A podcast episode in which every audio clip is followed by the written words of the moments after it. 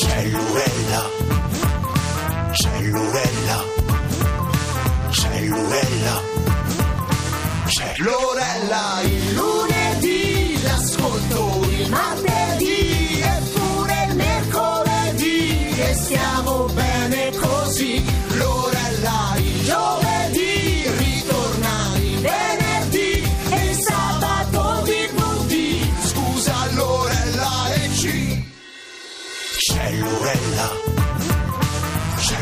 certo che ci siamo, siamo tornati dopo la pausa di ieri per dare spazio appunto all'anticipo della Serie A di calcio. Sono pronta subito per lanciare il tema di oggi che è proprio di quelli che vi invitano a sfogarvi se ne avete voglia, a dire quello che avete dentro. Insomma, magari ce l'avete lì da tempo. Ecco, oggi a citofonare Cuccarini potete. Ve lo dico subito? No, ve lo dico fra pochissimi secondi. I detersivi Scala augurano un buon ascolto di Citofonare Cuccarini. Ed ecco pronta, sono pronta per lanciare l'argomento di oggi che in realtà è una domanda e è questa, tutti contro di me? Eh, Perché insomma vi sarà sicuramente capitato nella vita che qualche amico, collega oppure superiore vi abbia ostacolato sul lavoro nelle vostre scelte, insomma ci sarà una persona che ha cercato di mettervi il classico bastone fra le ruote, ecco è il momento proprio di sputare il rospo e quindi potete raccontarci episodi, aneddoti oppure persone appunto che vi hanno in qualche modo tarpato le ali. E soprattutto raccontateci anche come siete riusciti qualche modo a risolvere o a arginare il problema. Fatelo con un sms come sempre al 335 699 2949 e lo spunto per il tema di oggi ce lo dà uno spettacolo di Biagio Izzo che sta per arrivare e capiremo con lui per quale motivo. Insomma, chiuderemo la puntata poi con la cantautrice Mariella Nava. Insomma, è ora di partire. Io vorrei lanciare velocissimamente le generazioni perché insomma dovete ricordare ogni volta che scrivete un messaggio di indicarci anche la vostra generazione. Adolescenti di oggi.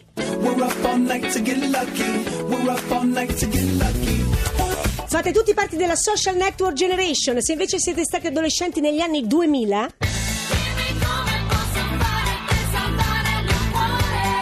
fate parte della internet generation. Pischelli degli anni 90. Today was gonna be the day, but they'll never throw it back to you. E cioè tutti quelli della X generation. Se siete stati adolescenti negli anni 80,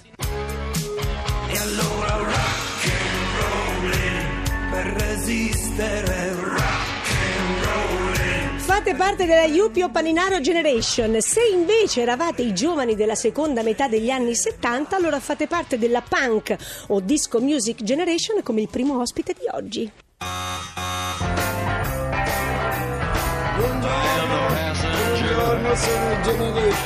E per citare Pirandello, lui è uno, nessuno, centomila in teatro con tanti personaggi. Lui tiene a precisare: sono tutti con me. Tutti, assolutamente. Benvenuto Biagio Nessuno è Izzo. contro di me. Mi saluti come Biagio? Ah, eh, quasi- come- dimmi tu.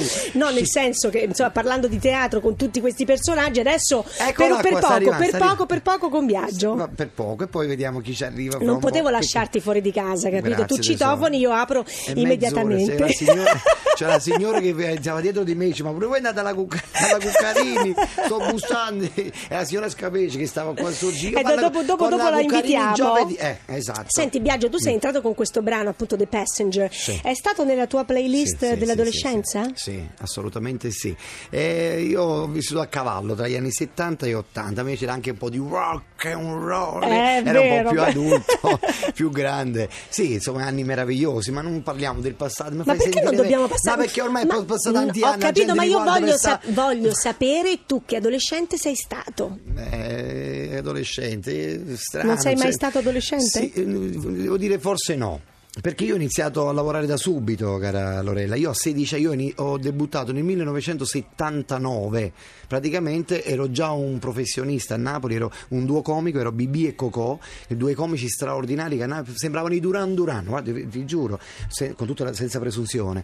C'erano i carabinieri che ci scortavano per arrivare sui palcoscenici.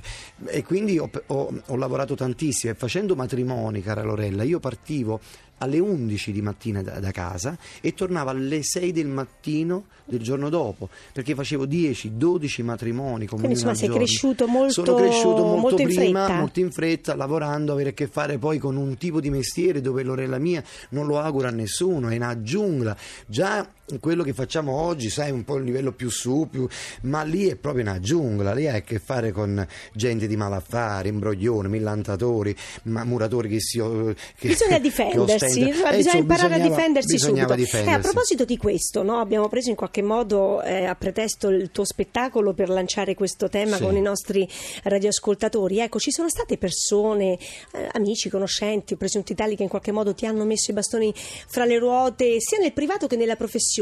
Ecco, quanti incontri hai fatto di questo tipo? Bene, io, mh, ce n'è uno in particolare che non è proprio un bastone tra le ruote, è, è stato il passaggio, il travaso. Questa è una cosa triste, però io dico meno male che alla fine che è successo. Perché? Ti racconto brevemente, se no veramente qua diventa patetica pure la cosa. Io facendo Bibi e Cocò, questo duo comico Sì. popolarissimo a Napoli, ehm, successe che praticamente arrivai tardi a una cerimonia, ebbi uno schiaffo da un come lo vogliamo chiamare questa gente di malaffare, insomma, gente Mhm. che e praticamente io lì interruppi la carriera. Questo schiaffo mi fece odiare questo tipo di mestiere, non volevo più a che, a che fare con quella Volevi gente. fuggire, Volevo diciamo. cambiare e cambiai, ci fu il travaso da Bibi e Cocò a Biagio Izzo. Diventai imprenditore di me stesso, aprì un localino a Napoli dove facevo provini per comici, eccetera. Infatti tanti comici Quindi che- ti hai rimesso praticamente a disposizione e non volevi più fare più tu fare- questo eh, no, non mestiere. ho più fatto quel tipo di mestiere, per me era finita. Poi arrivò la signora Anna Maria Pugliese Rai- della Rai di Napoli, dice che Gianni Boncompagni faceva dei provini per Macao e porta i tuoi comici, disse che hai in questo locale.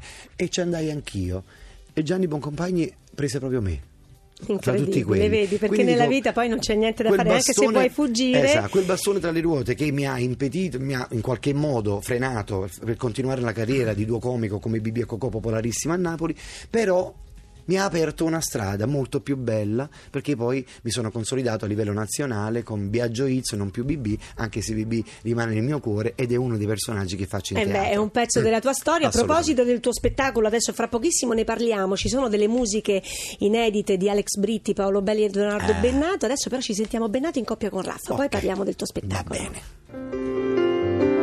Ogni favola è un gioco che si fa con il tempo ed è vera soltanto a metà.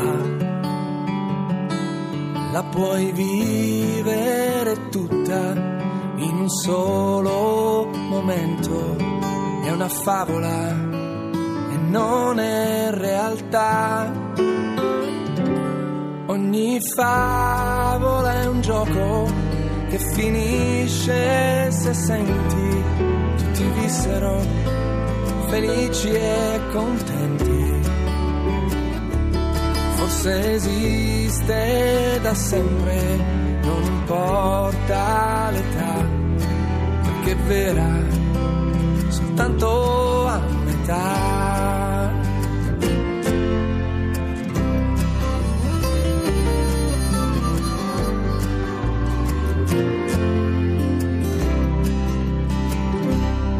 Ogni favola è un gioco, è una storia inventata ed è vera soltanto a metà.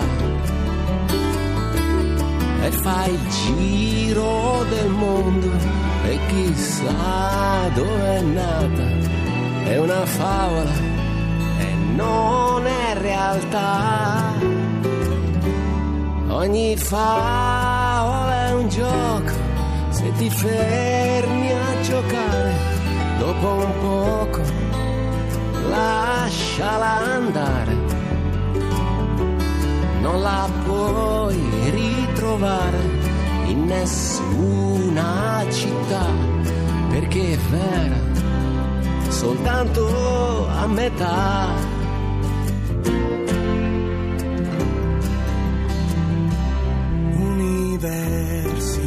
E sono in compagnia di Biagio Izzo. Intanto è arrivato un messaggio. Ciao Lorella, sono Fabio di Padova, Paninaro Generation. Ebbene, dopo anni di amicizia sincera, almeno così credevo, ho scoperto che il mio grande amico e collega Carlo F. Puntato era una vita che mi metteva il bastone tra le ruote. Mi hanno addirittura trasferito per colpa sua. Tu immagina la delusione. E quando ho scoperto il suo doppio gioco, oggi ho voltato pagine e la vita è più bella di prima. Eh, Bravo, succede vedi, vedi? anche questo nella vita. A Napoli eh. si dice si chiude una porta e si apre un Anche a. Roma si dice così, eh? non lo so, ma che? Secondo me si dice in tutta ma scusa, Italia. non sono di qua, sai, vengo da Napoli. Senti, ricordiamo Biagio, allora fino al 19 maggio al Teatro Sistina, Sì. qui a Roma sei in scena con tutti con me, Tutti con me. e sei in buona compagnia. Eh certo, sono in buona compagnia perché sono io, mi, mi, insomma, affianco sempre dei professionisti, gente di un, insomma, di certo, un certo livello.